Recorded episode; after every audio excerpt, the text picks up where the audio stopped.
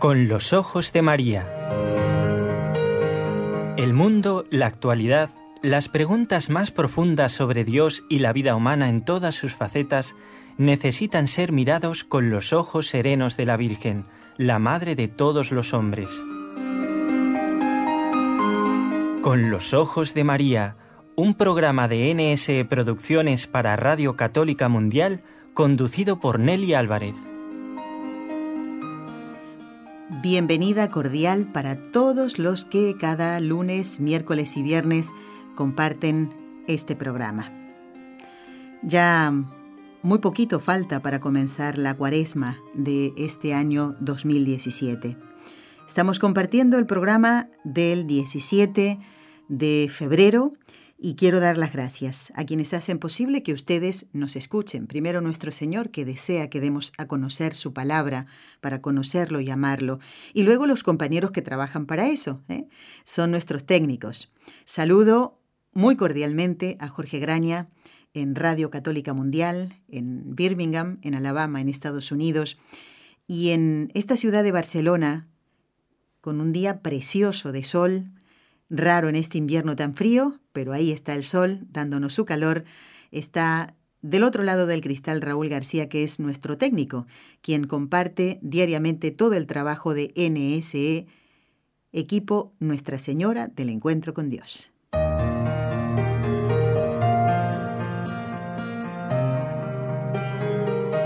Y como solemos hacerlo habitualmente, vamos a comenzar con una frase referida a María. ¿Y quién es? Eh, qué labios más mm, santos, eh? la de los hombres y mujeres que dijeron sí al Señor. Como San Vicente Ferrer, un santo del siglo XV, y que decía, todo el río de las gracias divinas se derramó sobre María en su santificación. En la de otros santos se infunde una gota de gracia, pero en la de la Virgen el ímpetu de un río.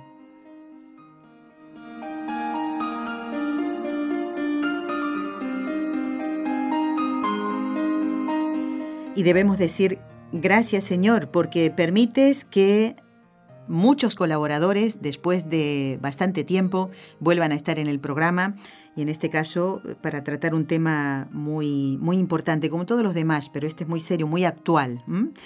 Y quiero dar la bienvenida y también, ¿por qué no decirle, aunque estemos en febrero, feliz y santo año 2017? Eh, profesor Nicolás Jouve, bienvenido, muy buenas tardes, ¿cómo está? Tardes, aquí estamos. Qué alegría, profesor, volver a escuchar su voz después de tanto tiempo, debemos decir, por, por no haberle llamado antes, pero en este caso eh, debíamos hacerlo porque vamos a contestar una inquietud, una duda de una oyente que se llama Andrea. Y antes de eso, quiero presentarlo, recordar que el profesor Nicolás Jouve es biólogo, catedrático de genética en la Universidad de Alcalá de Henares, miembro del Comité de Bioética de España y consultor del Consejo Pontificio para la Familia. Y además de esto, colaborador de los medios de comunicación, en este caso de NSE y Radio Católica Mundial.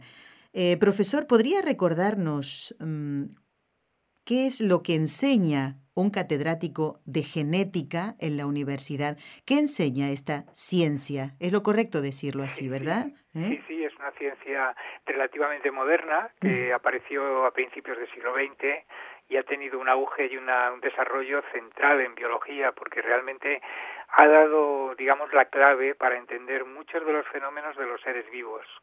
Lo que la biología le faltaba, lo ha aportado la genética hasta ponerse casi en el centro de, en el corazón de la biología, ¿no? Muy bien. Pues explicando cómo, cómo se heredan los caracteres, cómo, cómo evolucionan los seres vivos y tantas cosas. Bueno, muy bien, pues vamos ya, si le parece, profesor, a plantear esta duda, esta consulta que nos hace Andrea, una oyente del programa. Es una consulta que teníamos de tiempo atrás y, por eso lo hemos convocado para el programa de hoy. Es acerca de los niños transgénero. Estoy leyendo tal cual nos ha escrito Andrea. He visto noticias y programas en los que niños o niñas de alrededor de 5 años de edad y otros ya adolescentes dicen querer y sentir todo lo contrario de lo que son, sea niño o niña.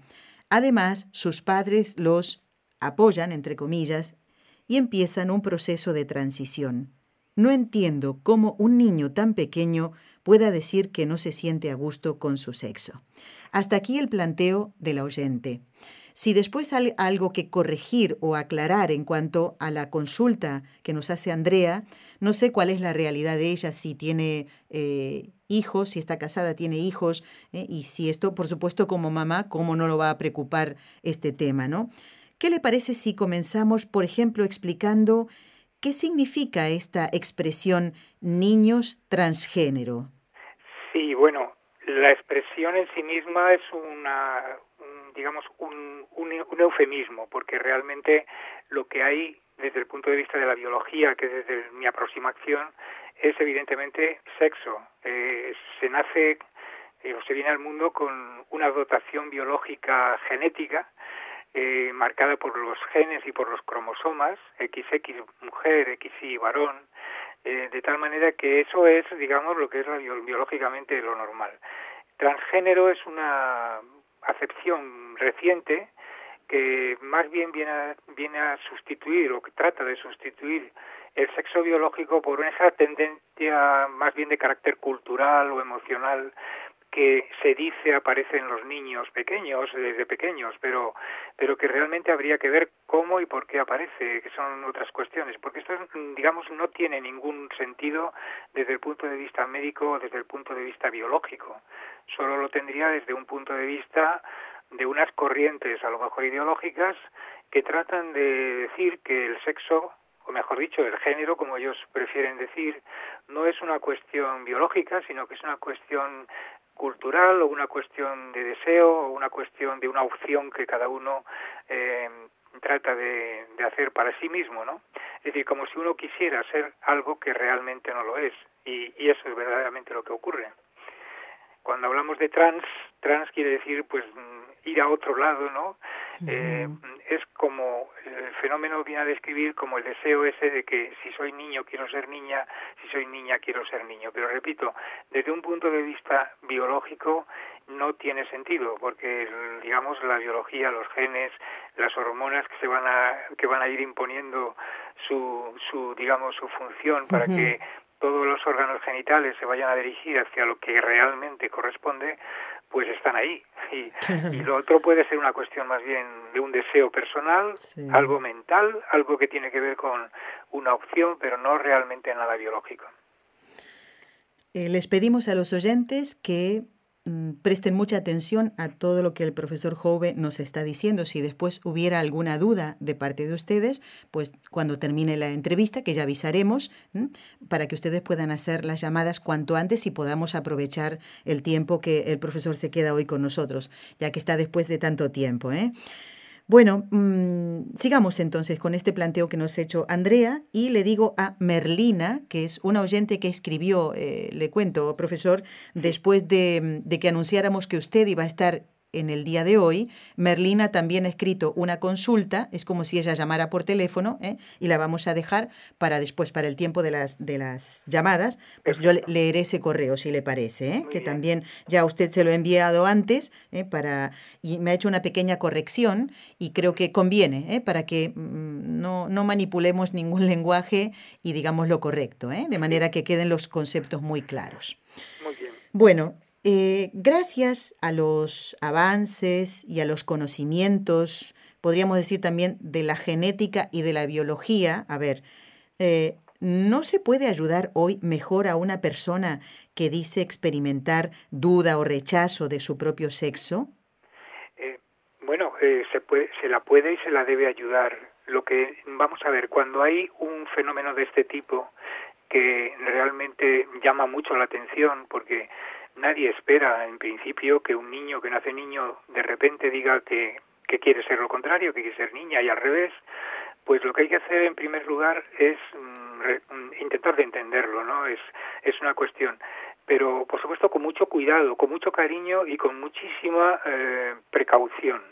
Porque normalmente estas cuestiones son muy pasajeras, no son, eh, no son digamos, definitivas, ni son ni es algo que es una tendencia irreparable o, o que ya no se pueda volver atrás. Normalmente estas tendencias son bastante reversibles y entonces lo que hay que tener muchísimo cuidado es no precipitar una intervención o una consulta mm, a un especialista, sino mm, ver ir poco a poco asentando un poco la, situación. ¿no? Sí, sí, sí, sí. Eh, profesor, ¿cómo está formado el código genético? ¿Viene aquí bien unirlo con esta pregunta que hacíamos antes? Sí, bueno, el código genético, o lo que podemos llamar más que el código, porque el código es simplemente un sistema de, de, traducción de una información en algo que luego va a surgir como un carácter o como algo que se va a expresar, ¿no? Más que el código podríamos hablar de lo que el determinismo genético. Y el determinismo, lo que es lo que, lo que determina en este caso el sexo, es eh, esa dotación cromosómica en principio y una, y una serie de genes que están en nuestro genoma. Nuestro genoma es el conjunto de genes, aproximadamente cerca de 20.000 que tenemos todos los seres humanos, ¿no? Y en esos, mm, cada uno de esos genes tiene su papel. Y entre esos muchos genes, veintitantos mil, pues hay unos cuantos, unos, unas cuantas docenas de genes que van a intervenir poco a poco en el desarrollo del sexo de, cada individuo, sea varón o sea mujer. Pero muchos de esos genes, o algunos de los más importantes, por ejemplo, hay un gen fundamental que está en el cromosoma Y, que es el, se le llama conmutador de sexo, porque cuando está ese gen, este, eh, la persona que lo tiene va a ser varón. ¿eh? Pues decimos que está en el cromosoma y además, lógicamente, es lo que se llama un gen masculinizante. ¿no? Ese gen es, es determinante del sexo masculino. Si por algún error que también puede ocurrir, y esto la naturaleza, por supuesto, crea errores y suceden estas cosas, ese gen estuviese alterado, entonces ahí hay una causa no genética, bueno, sí genética, pero digamos distinta. Es una patología realmente que podría determinar que un niño no fuera niño, pero eso es muy raro. Eso es un caso que no, que no tiene nada que ver con lo que aquí estamos hablando de los transgéneros, que normalmente no es por esa causa, claro. más bien por otro tipo de razones de carácter cultural. ¿eh? Entonces, lo primero que hay que distinguir es si hay una patología determinada genéticamente, como podría ser la alteración de un gen o de algunos de los otros muchos genes que intervienen, o si realmente es algo distinto a la genética, que es lo que normalmente está ocurriendo, ¿no? Una cuestión ambiental, una cuestión de influencias, una cuestión del entorno en, el que se está criando o se está educando la persona y que de alguna manera le hacen pensar en que sería mejor ser del sexo contrario son influencias normalmente de carácter ambiental, pero no genéticas. Entendido. Y entonces, em, ¿existe, eh, como algunas personas mm, creen, un gen homosexual entonces? No, no, en absoluto. Esto taxativamente y además rotundamente hay que decir que no, que no.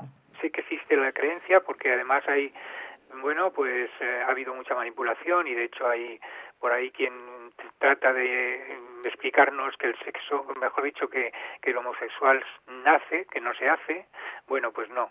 No hay genes que determinen esa tendencia. Es una tendencia de carácter cultural, es una tendencia condicionada ambientalmente y desde luego en ningún caso hay genes como por ejemplo trataron de decirnos algunos autores que han tergiversado datos ¿eh? hay publicaciones por ahí que bueno están digamos en el en el lado malo de lo que es la ciencia porque realmente no hay ciencia buena eh, que pueda tener mm, digamos no hay no hay no puede haber una ciencia que pueda decir detrás de que detrás de la homosexualidad hay genes. El ah. genoma, que ya lo tenemos perfectamente cartografiado, nos demuestra que no existe ese tipo de gen.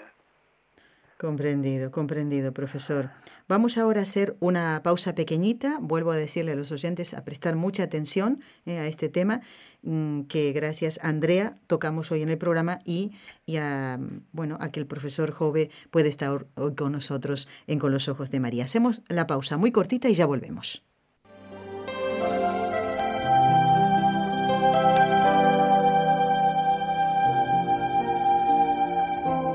Estás escuchando en Radio Católica Mundial el programa Con los Ojos de María, en vivo y en directo, presentado por el equipo Nuestra Señora del Encuentro con Dios desde Barcelona.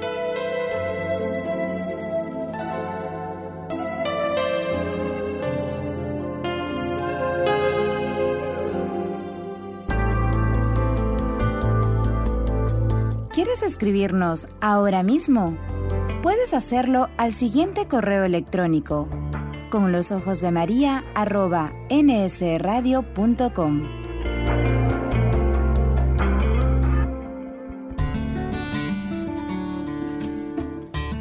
Intención de oración del Papa Francisco para el mes de febrero. Por aquellos que están agobiados, especialmente los pobres, los refugiados y los marginados, para que encuentren acogida y apoyo en nuestras comunidades.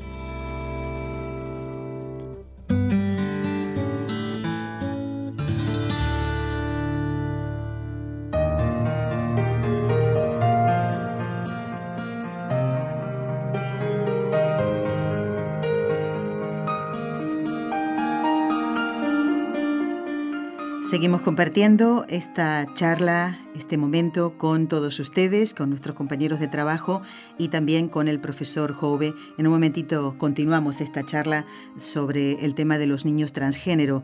Eh, hemos hecho una pequeña pausa en este mm, ciclo de Fátima que estamos haciendo con motivo del centenario de las apariciones de Nuestra Señora en Portugal y volveremos a retomarlo el próximo lunes eh, que es eh, el día de, los pastorcitos, de los beatos, Jacinta y Francisco, y lo vamos a hacer en compañía del doctor Manuel Ocampo, nuestro querido profesor eh, que está en México, y haremos el contacto con él, si Dios quiere, y charlaremos sobre los pastorcitos, sobre su santidad y demás.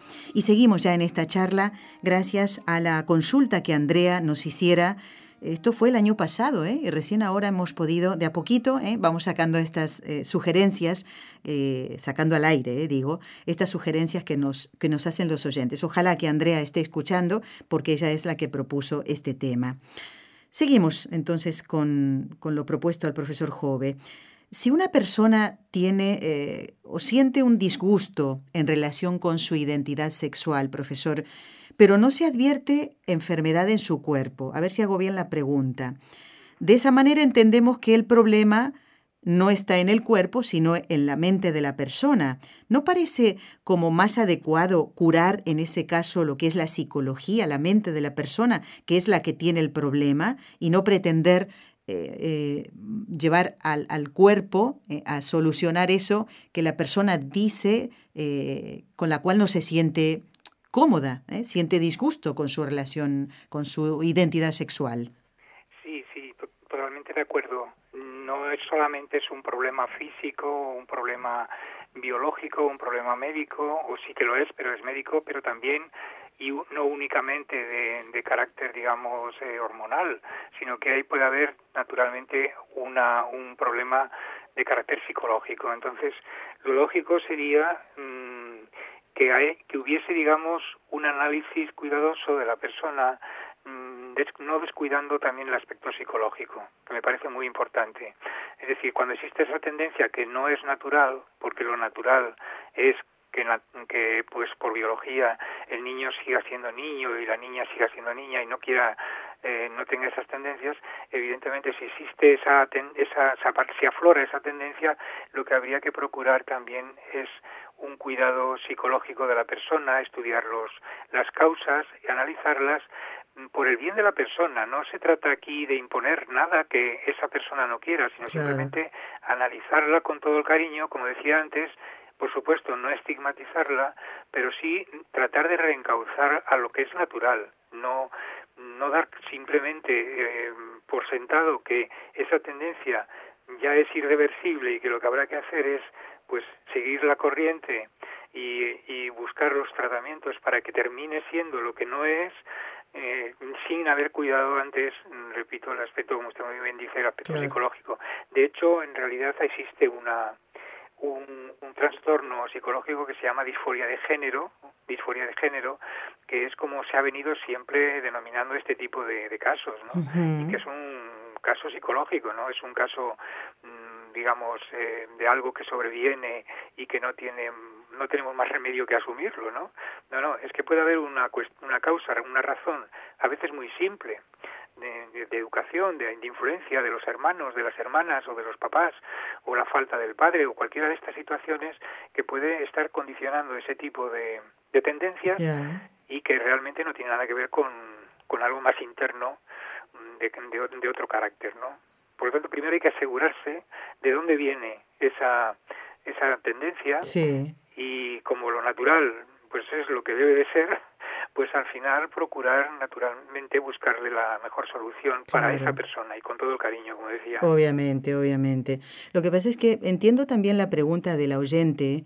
Eh, al hablar de niños de, cinco años, creo que cuando somos pequeños, más de una vez nos habrá pasado que, eh, por ejemplo, si tenemos hermanitos, pues no es nada del otro mundo que yo siendo niña, pues quiera jugar con un camioncito que tiene mi hermano, por ejemplo, ¿no? O, al revés, que, que, el varoncito tome las, las, las muñecas de su hermanita, por la razón que sea. Pero eso, como usted dice, no significa que allí haya un trastorno. Claro que no. Eso es simplemente una influencia externa, una influencia externa que está recibiendo el niño unos mensajes que no corresponden con el sexo natural y que por lo tanto pues pueden ser mm, reencauzados eh, hacia la hacia la vertiente normal, natural, digamos, ¿no? Vamos a dejar la palabra normal para que nadie nos, nos malinterprete. Simplemente la tendencia natural, llamando natural a lo que tiene que ver con el sexo biológico. Exactamente, sí, sí. Y además, tal vez ni haga falta eh, centrarse en eso, ¿no? Que sigue su curso y, y, y, todo normal, digamos, ¿no? Vuelve después a el niño a pelear por sus, por sus juguetes, ¿no? Y la niña que no le toquen las muñecas. Entonces, eh, profesor, en realidad, mm, y ahora hablando de personas adultas, ¿no? Cuando somos pequeños hacemos cosas que no, no, no tenemos real conciencia de, de, de, de, lo que nos rodea, y, y más en temas como estos, ¿no? Mm, en realidad, ahora hablando de adultos, ¿quién es más libre? ¿El que no se acepta como es o el que sí? hombre, yo creo que el, el que el que sí, ¿no? Porque realmente, pues, mm, es, digamos, una decisión muy, muy firme y de acuerdo con una reflexión, ¿no?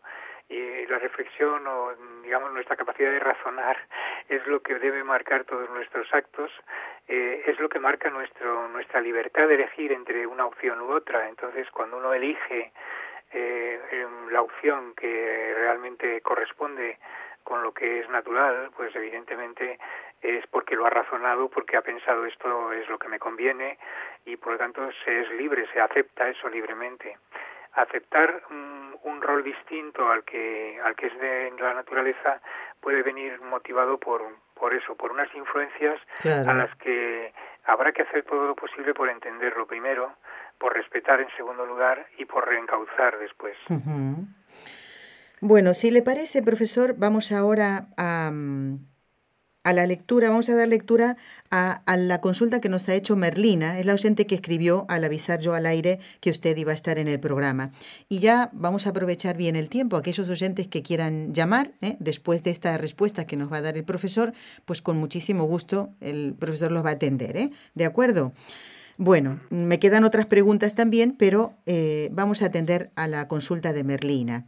Dice, eh, yo tengo una pregunta. Cuando por genética los niños nacen con partes íntimas diferentes a las hormonas, ¿cuál sería el procedimiento? ¿Esperar con cuál sexo eh, con qué sexo sería se identifica el niño o qué sería mejor? Eh, aquí hay algo que corregir, ¿no? En la pregunta, cómo está hecha, profesor, lo que nos dice Merlina. pues, pues sí, porque lo de sexo de acuerdo con las hormonas no está muy claro, ¿no? Es decir, el sexo obedece, efectivamente las hormonas son productos finales de expresión de genes, lo que hay es sexo genético, sexo biológico, ¿no? Eh, lo lógico es que las, las hormonas masculinizantes pues funcionen en los varoncitos y las hormonas feminizantes en las mujeres, ¿no? Entonces, mm, eso es lo, lo, lo primero. Lo segundo, la cuestión de las hormonas es importante tenerla muy clara, porque si nos precipitamos y damos un tratamiento hormonal que desvíe o que cruce el sexo, de acuerdo con esa tendencia que hemos dicho que aparece pequeñito, de pequeñito, ¿no? El niño que quiere ser niña, la niña que quiere ser niña, entonces como quiere ser niña, le vamos a mm, dar digamos, una carga hormonal de, ah. andrógenos y al niño que quieres, a la niña que quieres le vamos a, darle eh, testosterona o lo que sea, ¿no? Es decir, ese tipo de hormonas, mm, sí, evidentemente van a, van a, van a determinar unos cambios hacia el lado contrario a lo que su sexo biológico tiene, pero de una forma no natural, de una forma forzada, de una forma impuesta, porque tampoco un niño de 5 o 6 o 10, incluso 10 años es, es que él lo esté deseando, no hay un consentimiento informado. Van a ser los padres a veces mal aconsejados o con un tratamiento médico incompleto, porque yo digo que es completo cuando además hay, hay una observación psicológica que es muy vital, como decíamos antes. Bueno, si hay un buen tratamiento, entonces se va a tratar de evitar eso, ¿no? El, digamos, eh, implantar hormonas para el cruce de sexo que llamamos. Eh, porque además hay una cosa que yo quería comentar que antes se me ha olvidado, pero lo voy a decir ahora. Sí, sí, diga, profesor. Hay un estudio muy serio, eh, avalado nada menos que por el Colegio de Pediatras de los Estados Unidos, Colegio Americano de Pediatría, que elaboró un informe el año pasado sobre este tema, y en él nos dice lo, lo que puede ocurrir cuando se dan precipitadamente este tipo de tratamientos hormonales. Dice el informe que cuando no se dan esos tratamientos, los niños que aparecen con una tendencia de cambio de sexo, en el 98% se les olvida eso y vuelven a lo natural al, si pasan, si atraviesan la pubertad. Es decir, al pasar la pubertad de forma natural, sin tratamientos hormonales, el niño que quería ser niña terminará queriendo ser niño.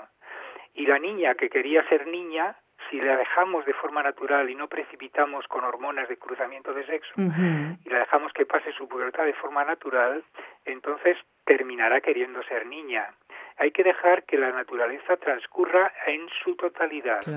No precipitarse porque además estos tratamientos luego ya es muy difícil echar marcha atrás. ¿eh? ya se crean una serie de cambios que son errores que se están cometiendo eh, y que van a afectar a la vida de por vida a esta persona, ¿no? Profesor, también ahí radica entonces el respeto por ese niño y por la misma naturaleza de dejar que todo transcurra, como usted dice, ¿no? Que, y además son, son edades muy importantes en nuestra vida, ¿eh? que, que, debemos dejar su curso, como usted y yo, me estoy quedando con esa, con esa conclusión y además por respeto al mismo niño y al mismo adolescente. Claro, claro. La pubertad es una etapa crucial de la vida, porque esa es la etapa en la que por ejemplo, eh, se reafirma la personalidad más o menos, o se va, no es que se reafirme, es que se va a construir prácticamente la personalidad. Y otra de las cosas que nos dicen los pediatras americanos y muchos estudios relacionados con esto es que en, ese, en esa etapa es vital que dejemos que la naturaleza desarrolle mm, su, su tránsito de forma normal, ya que mm, ahí se van a establecer las funciones cognitivas, la psicología, es una etapa crucial. Pero si le estamos tratando al niño con hormonas, lo que estamos es desviando eh, y alterando ese crecimiento natural hacia un lado distinto a lo que sería la tendencia. Entonces, mm, de ahí que no se pueda uno precipitar en todos estos, en todos estos casos. Bueno, también ahora no, no puedo dejar, profesor, de citarme en la situación eh, que se está dando aquí en España. ¿no? En los últimos años están surgiendo unas leyes que son aprobadas en, las comunidades autónomas que eh, buscan imponer en la sociedad justamente la ideología de género. Eh, y bueno, con, el pretexto ¿no? de la no discriminación, de garantizar los derechos de, de, las personas homosexuales. Pero eh, esta pregunta que viene ahora, supongo que tal vez pueda ser la de muchos padres que nos están escuchando, aunque no vivan en España, y es que eh, con esas mm, eh, leyes, estos grupos mm, van sin duda a, dar una situación muy grave en cuanto a la educación, porque va a tener un impacto en los menores y en sus familias y en una cosa fundamental como es eh, terminar con el derecho que tienen los padres a educar a sus hijos según sus convicciones y creencias. Entonces, me pongo en el lugar de unos padres. ¿Qué pueden hacer ellos ante eh, ese, esa palabra, podríamos decir así, de su niño pequeño? Eh? Eh, me habían hablado de un niño de cuatro años, profesor, que decía que no quería ser niño. Entonces, ¿Cómo proceden los padres, eh, teniendo en cuenta que son los que aman de todo corazón a ese niño, porque han colaborado, sin duda, ¿eh? para que ese niño viniera a este mundo? Evidentemente son los protagonistas fundamentales de, la, de la vida del niño son los, los creadores de esa vida, ¿no? Los, los procreadores de la vida. Pues evidentemente lo que tienen que hacer es, es ponerlo eh, en manos de, de, Dios, iba a decir, por supuesto, en primer lugar, pero también eh, lo que tienen que hacer es estudiar bien el caso, eh, conocer eh, mejor lo que está ocurriendo para que lo natural no, no vaya por el lado que debe de ir. Y naturalmente ya sé que el ambiente es muy complicado, porque como decía en los, digamos, en las leyes que van apareciendo, van aflorando en España, no, mm, no van en la idea precisamente eh, que ya que estamos aquí exponiendo, ¿no? De, ayudar a que sean los padres los que rijan los destinos de los niños. Y parece que se lo están poniendo en bandeja diciéndole continuamente a la sociedad que cada uno es lo que quiere ser, ¿no? Es decir, entonces esto realmente mm, creo que es un esfuerzo. Yo creo que por ese excesivo celo, que a mí me parece muy bien, ¿eh? el celo a no estigmatizar a nadie por las nefastas consecuencias que puede tener sobre muchas personas que a lo mejor están en esas tendencias y, y son, son, digamos, pues maltratadas socialmente. Yo creo que eso no debe de ser así. No, claro. Hay que entenderlas y hay que tener un grandísimo respeto a su dignidad, porque son personas, ¿no?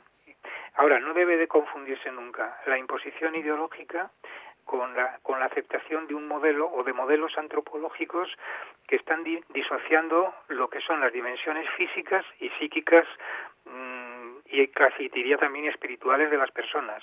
Es decir, todos esos aspectos hay que cuidarlos el físico, el psicológico, el espiritual, y ahí los padres son los que deben de imponer, mm, diría imponer, o por lo menos decidir, o que claro. los niños no tienen todavía edad para poder mm, decidir por sí mismos. Luego, son los padres los que tienen la tutela de esos niños, los que los tienen que educar, los que deben de procurarles que sean felices y si para hacerles felices hay que mm, evitar ciertas tendencias, pues es por su bien, o sea que evidentemente, pero lo que no podemos tampoco es admitir que se nos esté poniendo como normal lo que realmente pues no son más que casos muy aislados y que no tienen, digamos, eh, ninguna razón más que de carácter cultural o de carácter ideológico. Entendido, sí, sí, sí.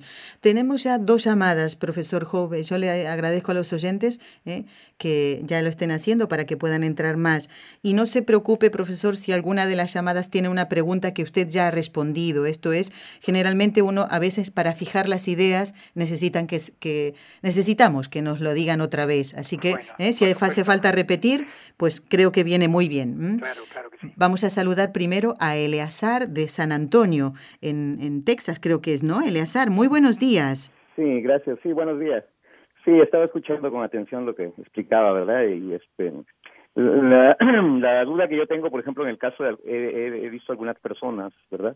Eh, que, por ejemplo, eh, tienen no solamente por la cuestión de comportamiento, incluso ni siquiera el comportamiento, porque realmente su, su, su identidad, digamos, está bien, bien determinada, ¿verdad? Sabemos que es un varón, pero a veces tienen ciertas características, o sea, digamos, eh, un poco más femeninas, y hay mujeres también que a veces tienen ciertas características un poco masculinas. Por ejemplo, a veces eh, mujeres que a veces tienen cierta vellosidad, incluso en, la cara.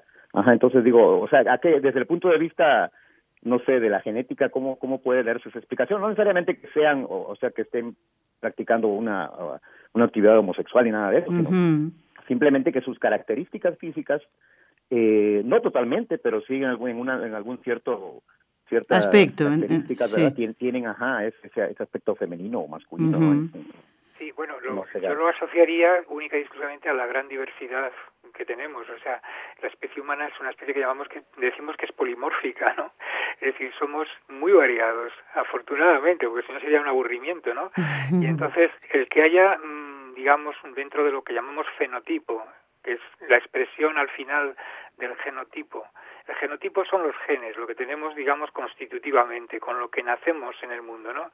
Y al genotipo luego se le van añadiendo eh, primero, unas pequeñas variaciones en la expresión de los genes a veces son por, por efectos hormonales incluso podría ocurrir no es decir puede ocurrir que durante el proceso hormonal o del desarrollo hormonal de las de las personas durante la edad pequeña pues em, se condicionen a la expresión de algunos genes y aparezcan algunos rasgos un, poco o que nos parezcan un poco menos propios. Pero está dentro de lo, normal está dentro de la diversidad. No por ello dejan de ser varón o mujer porque genéticamente son varón o mujer. Otra cosa es que sean, eh, digamos, dentro de esa gran diversidad, pues con, con unas tendencias fenotípicas un poquito distintas, que son, repito, más condicionadas por factores ambientales durante el desarrollo, durante la pubertad, o antes de la pubertad, mejor dicho, normalmente antes de la pubertad, que por razones de carácter genético. Los genes no cambian a lo largo de la vida, son inmutables prácticamente. Entendido. Y lo que sí puede cambiar es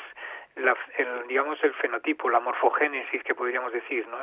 por factores que nos vienen de fuera ¿no? y que nos pueden condicionar de alguna manera.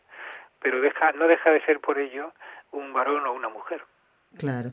Muy bien. Gracias, Eleazar, por la consulta. Vamos ahora a saludar a una oyente de, de Miami, los otros oyentes pueden seguir haciéndolo también. ¿eh? ¿eh? Maritza, Maritza, muy buenos días. Bienvenida al programa Con los Ojos de María. El profesor Jove te está escuchando si tienes tú ya una consulta para él. Buenos días, sí, eh, profesor. ¿Qué pasa?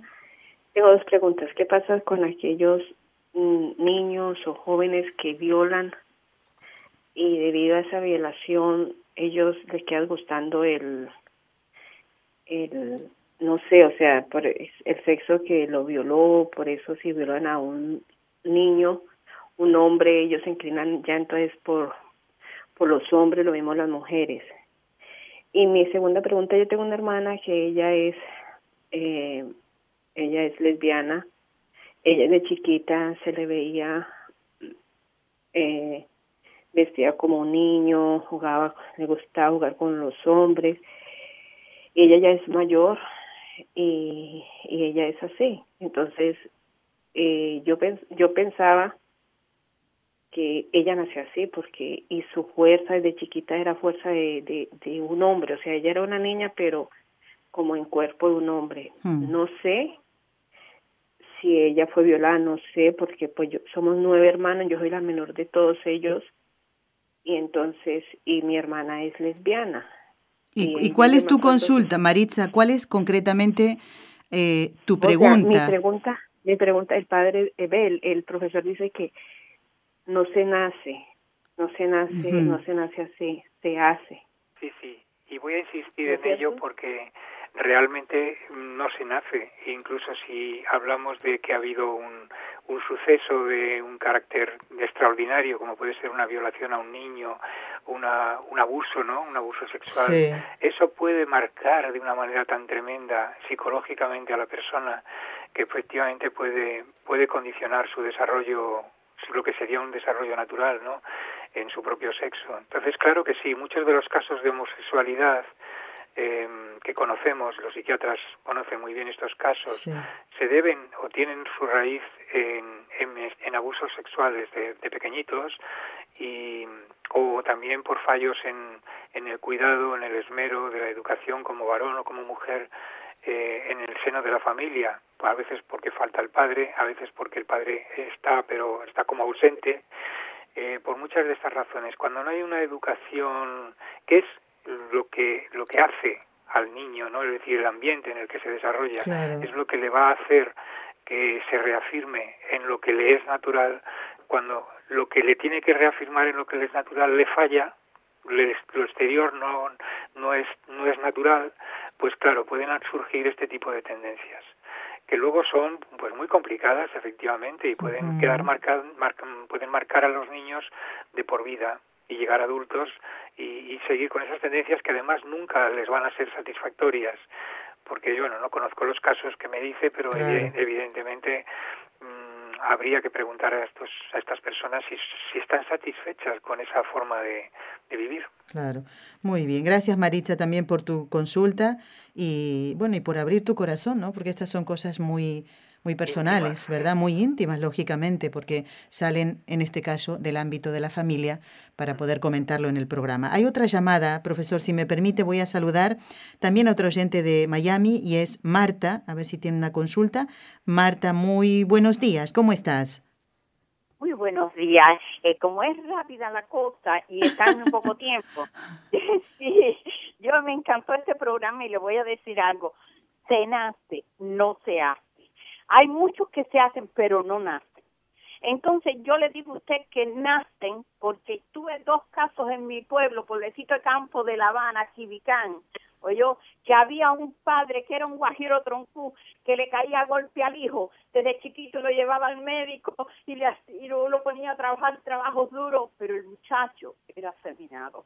Y había otro también, que, que fueron dos, dos casos, chiquitos, no grandes ya, chiquitos, dos casos muy duros que ellos pasaron por esa prueba. Y otro caso más, que un amigo mío negrito era afeminado, su familia lo detestaba, ella lloraba amargamente. Y como era amigo mío, y un día le dije, Negri, dime qué te pasa. Él me dijo, Marta, que nosotros somos los seres más incomprendidos que hay. Mm. Porque yo no quiero ser así. A mí yo quiero que me guste una mujer y no puedo. Eso fue lo que me dijo a mí uno, a mí llorando amargamente. Sí, sí, sí. bueno, yo, yo quería decirle a Marta... Para que perdón, para oír en el radio, porque si no, no puedo oírlo. Bueno, bye. vale, Marta, muy bien. Bueno, yo lo que le quería decir a Marta es que por mucho que insista, no se nace, sino que se hace. Esos ambientes que me ha narrado, pues son ambientes que tampoco son muy naturales. Es decir, si un padre, mm, pues obliga al niño a hacer tareas, le pega o le maltrata, evidentemente esto está condicionando mucho su, su forma de ser. Es que eso no, no es lo normal, la educación no, se basa en golpes ni, ni, y al final, pues, y al final la, genética es lo que nos dice, no existe, eh, genéticamente no existe eh, una, una razón para decir que se, mm, se, nace. se, nace.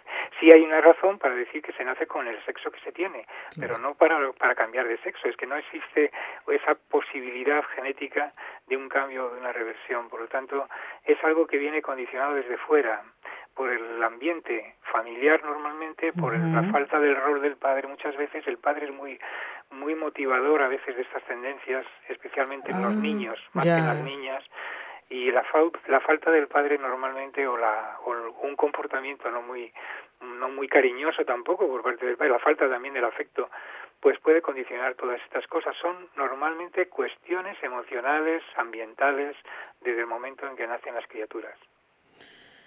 Y, bueno, yo le podía decir que he tenido casos más o menos cercanos que conozco con justo las, mm, digamos, el resultado contrario. Es decir, al detectar esto, eh, pues de poner o avisar a los padres, ojo, porque estáis fallando y eh, si hicierais las cosas de otra manera, este niño no, no tendría esta. Y efectivamente se ha corregido la cosa sin ah. más. Pero si no existe esa conciencia de que se están haciendo mal las cosas y no se hace nada, pues al final se van complicando. Y parece que es que se nace así. Sí, sí, sí. Eso no es así. Entendido. También entiendo, trato de entender a Marta, profesor, porque uno sufre con el sufrimiento de, de, una persona, ¿no? Y, pero bueno, la genética dice esto y, tenemos que, que, aceptarlo, obviamente, es así. No existe, ¿eh? como decía el profesor Jove, un gen homosexual. O somos hombres o somos mujeres. Profesor, mm, le pedimos que nos acompañe en el rezo de las tres Ave Marías y, así ya, si no hay más llamadas, pues yo ya continúo con el programa también. Eh, pueden hacerlo si lo desean, pero vamos a invitar al profesor Jove a que nos acompañe con la oración. Seamos respetuosos de todas las personas, ¿eh? seamos respetuosos. Y, y, en eso, y además, mm, esto sería como un llamamiento a los padres. Eh, usted es padre, ya sus hijos son mayores, hasta tiene nietos. ¿Cuántos nietos tiene ahora? Pues tengo cuatro, dos niños y dos niñas, pequeñitos todavía, de los seis a los diez años. Bueno, muy bien. También tiene trabajo ahí, ¿eh? Como abuelo tengo un, trabajo mucho más bonito. Pero también eh, ha sido padre, profesor Jove, y mm, creo que conviene advertir a los padres la importancia de que cada uno en la familia tenga su rol, el de la madre, con su psicología, con su, eh, su forma de ser, su ser acogedora, y su padre, que es la autoridad y en el que no debe faltar cariño. ¿eh? ¿Qué sería de las familias si el padre solo fuera la autoridad, al que hay que tenerle miedo? No. ¿Eh? Eso es así. Pues vamos a rezar entonces, profesor. Vamos a hacer la, la presentación, el, el, eh, la apertura de cada Ave María y usted nos acompaña con la segunda parte, si le parece. ¿eh? Perfecto, sí, sí. En el nombre del Padre y del Hijo y del Espíritu Santo. Amén. María, Madre mía, por el poder que te concedió el Padre, libra a todos los sacerdotes de caer en pecado. Dios te salve María, llena eres de gracia, el Señor es contigo. Bendita tú eres entre todas las mujeres, y bendito es el fruto de tu vientre, Jesús. Santa María, Madre de Dios, ruega por nosotros pecadores, ahora y en la hora de nuestra muerte. Amén. María, Madre mía, por la sabiduría que te concedió el Hijo, libra a todos los sacerdotes de caer en pecado. Dios te salve María, llena eres de gracia, el Señor es contigo. Bendita tú eres entre todas las mujeres, y bendito es el fruto de tu vientre, Jesús. Santa María, Madre de Dios, ruega por nosotros pecadores, ahora y en la hora de nuestra muerte. Amén. María, Madre mía, por el amor que te concedió el Espíritu Santo, libra a todos los sacerdotes de caer en pecado. Dios te salve María, llena eres de gracia, el Señor es contigo Bendita tú eres entre todas las mujeres, y bendito es el fruto de tu vientre, Jesús. Santa María, Madre de Dios, ruega por nosotros pecadores, ahora y en la hora de nuestra muerte. Amén. Dios Padre Todopoderoso, por intercesión del Inmaculado Corazón de María, te pedimos la santidad de los sacerdotes del mundo entero. Y en esta oración que estamos haciendo desde que comenzó el año de la misericordia, ya concluyó, pero nosotros seguimos rezando por la santificación de los sacerdotes, vamos a incluir al, al hijo del profesor Nicolás Jove, a uno de ellos que es sacerdote. ¿Cómo se llama su hijo sacerdote? ¿El padre? El padre Javier. Muy bien, pues lo encomendamos con muchísimo cariño, eh, profesor. ¿eh? Bueno, decirle que le agradecemos de todo corazón que haya estado en el programa. Si surge alguna otra duda, que los oyentes nos vuelvan a escribir, no hay ningún problema. ¿eh? Y si estos conceptos hace falta repetirlos, ¿eh? pues vamos a invitarlo nuevamente al profesor Nicolás Jove, que es biólogo, catedrático de genética en la Universidad de Alcalá de Henares. Él es miembro del Comité de Bioética de España y consultor del Consejo Pontificio para la Familia. Dios lo bendiga, profesor Jove. Hasta otro encuentro. Hasta otro encuentro, Nelly. Encantado y hasta cuando ustedes quieran. Muchísimas gracias. No se vayan, amigos oyentes. El programa continúa.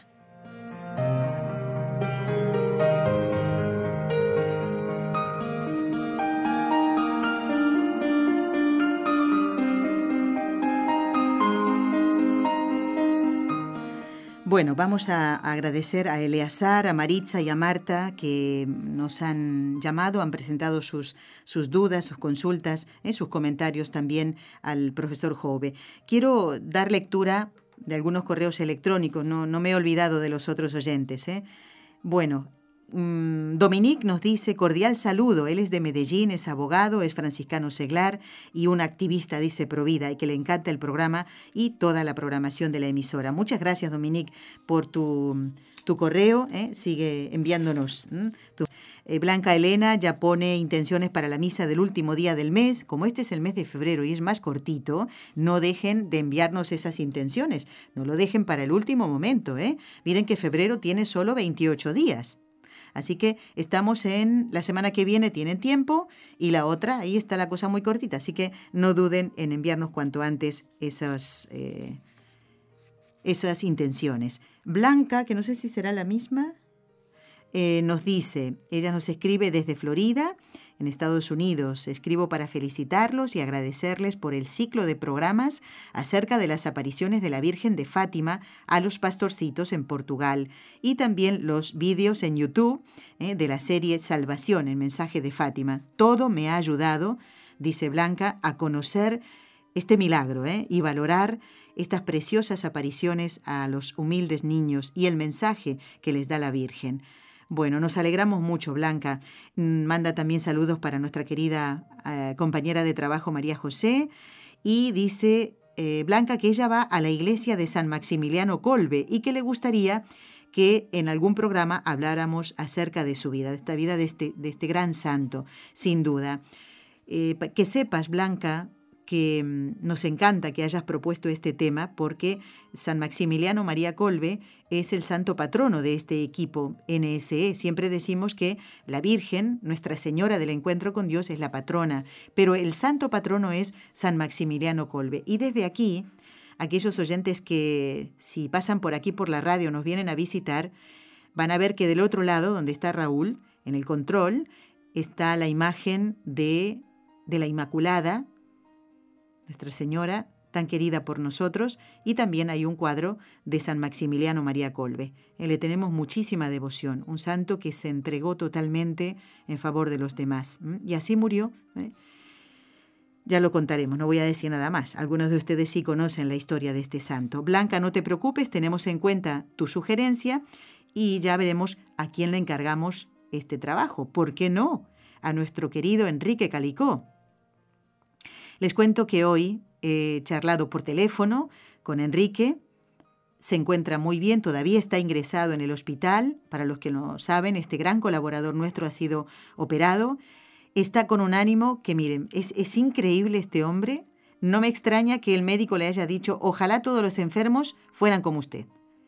Tan animoso y siempre agradeciendo las oraciones de ustedes. Se han notado, ¿eh? está con un ánimo eh, inmejorable, podríamos decir. Y tal vez este sábado ya esté en casa, a lo mejor le dan el alta. Gracias a todos por vuestras oraciones, en nombre de don Enrique Calicó y de toda su familia.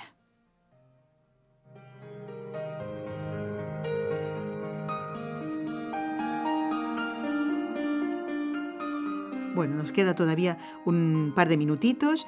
Quiero saludar a Sonia de Tijuana, México. La pobre ha sufrido tanto, pobre Sonia. Ahora lo voy a contar. Dice, lunes, Nelly, por fin, el día que estuvo la hermana Carmen, que ahora les digo cuándo fue, a ver, el día lunes 13, dice Sonia, dice, me hice eh, por fin la idea de llamar por primera vez al programa. Cuando la hermana Carmen y tú nos invitaron a participar. Y me dije, ahora sí que hablo. bueno, Ay, dice que ha tomado nota de todo lo que estábamos diciendo con la hermana Carmen. Para, dice ella, para sentirme más segura a la hora de las respuestas. Bueno, anotó el teléfono y parece ser que no pudo comunicarse, que le salía una grabación. Esto tendríamos que consultarlo con los compañeros de Radio Católica. Porque yo corroborando el número al que llamó Sonia, pues efectivamente es el que tienen que marcar los oyentes que llaman desde fuera de Estados Unidos el 12052712976. ¿eh? Dice, quizá eh, algún día te dé la sorpresa, dice, de llamar al aire. Me encantaría, Sonia, hablar contigo. Gracias por estos interesantes temas, por las catequesis, por los invitados y por transmitirnos el amor de Dios y de la Virgen. Sonia, Lamento que no hayas podido comunicarte, no te mm, desanimes, eso para nada, ¿eh? nunca y esperamos que alguna vez podamos hablar contigo. Me encantaría conocer tu voz. Tú ya conoces la mía. ¿eh? ¿Quién no la conoce? Los que escuchan este programa. Ay, Dios mío, estarán cansados de escuchar a la Nelly. Bueno, y ya llegamos al final. Quiero también agradecer a los que han escrito a través del Facebook. A Teresa, dice muy buenos programas y feliz día de la amistad. Esto era del 14 de, febrero. Gracias, Teresa. Diego dice gracias por sus oraciones. Diego y Amparo, ¿eh? su esposa. Eh, Silverio de Lawrence en Massachusetts. ¿eh? y tiene una consulta. Eh, Silverio, tranquilo porque yo esta consulta tomo nota y la hacemos llegar a un colaborador y va a ser respondida. ¿eh? Gracias por escribirnos. Y a los que han escrito por la campaña de los sacerdotes, de oración por los sacerdotes. Ana Marisa, Esteban, Gladys y Mónica. Llegamos al final del programa. Les deseo un buen y santo fin de semana, a no faltar a la misa del domingo. Gracias por acompañarnos. Los esperamos el lunes para hablar de los pastorcitos en el programa con los ojos de María. No se lo pierdan. Has escuchado un programa de NSE Producciones para Radio Católica Mundial.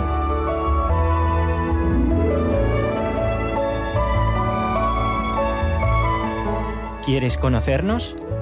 Escríbenos al correo electrónico con los ojos de María arroba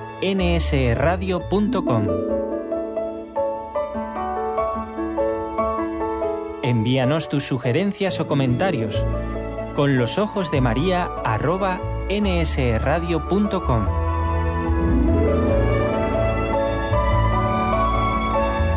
Te esperamos.